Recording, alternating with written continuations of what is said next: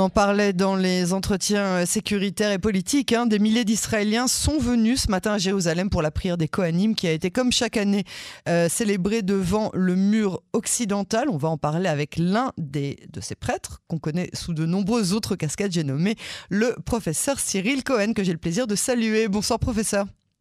Bonsoir, Yann. Bonsoir. Moadim Le Simra. D'habitude, on vous présente euh, comme euh, le directeur du laboratoire d'immunothérapie de l'université de Bar-Ilan Ramat comme membre du conseil euh, consultatif du ministère de la Santé sur le vaccin, notamment pendant la période du Covid-19. Mais oh, surprise, ce soir, on va parler ni santé, ni même vaccin, ni guérison de cancer grave. On va vous entendre pour que vous nous parliez de, de tradition, de cette tradition. Pourquoi est-ce que c'est important pour vous d'aller chaque année, deux fois par an d'ailleurs, euh, mhm. sur l'esplanade du mur occidental euh, pour faire euh, cette jolie prière qui est réservée aux prêtres, aux Kohanim. Oui, ben, tout d'abord, je crois que, comme vous l'avez dit, la tradition, c'est une tradition et les traditions sont importantes. Je crois que c'est assez important de savoir d'où on vient, surtout pour savoir où on doit aller.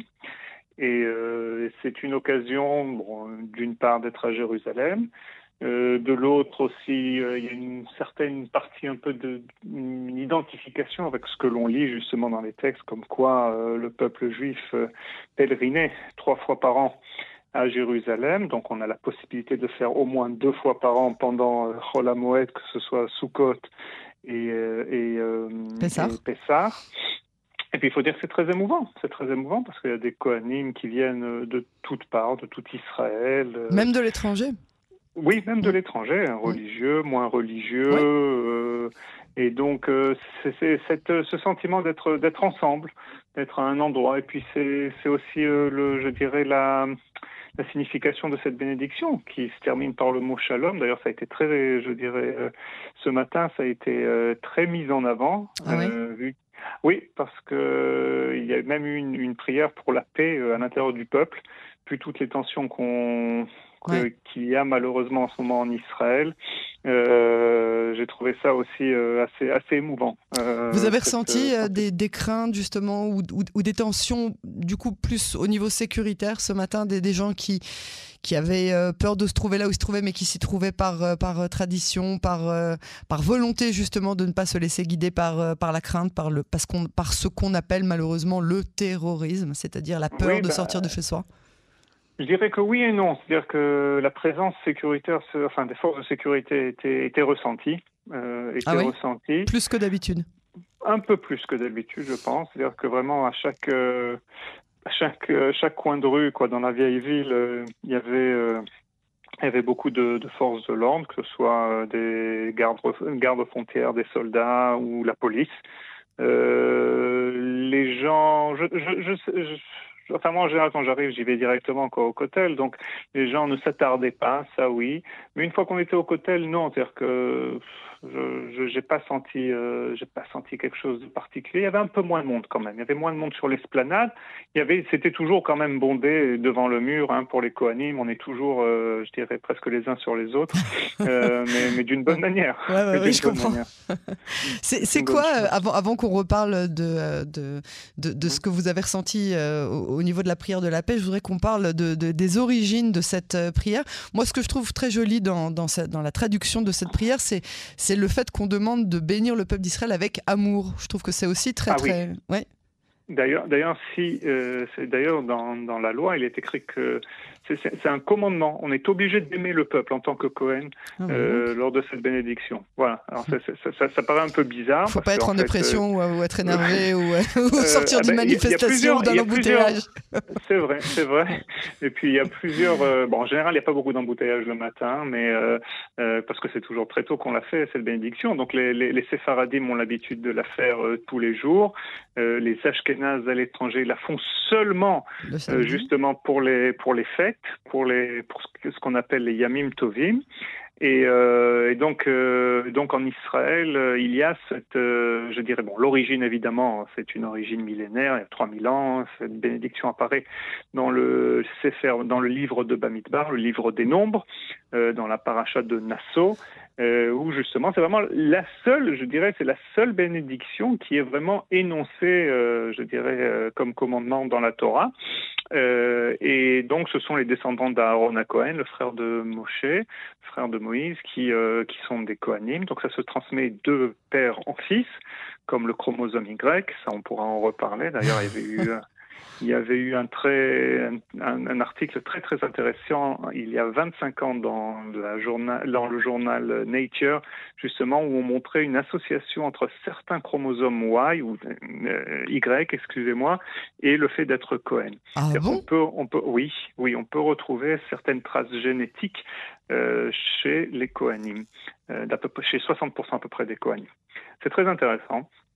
Euh, bien qu'on n'utilise pas, on ne peut pas utiliser ça au niveau halachique, c'est-à-dire qu'on ne peut pas déterminer euh, si quelqu'un est Cohen ou pas seulement, la, seul, seulement selon la génétique. Euh, mais je l'ai d'ailleurs, j'ai ce fragment d'ADN, euh, ça je l'avais fait. Bah alors on peut déterminer ou on peut pas déterminer?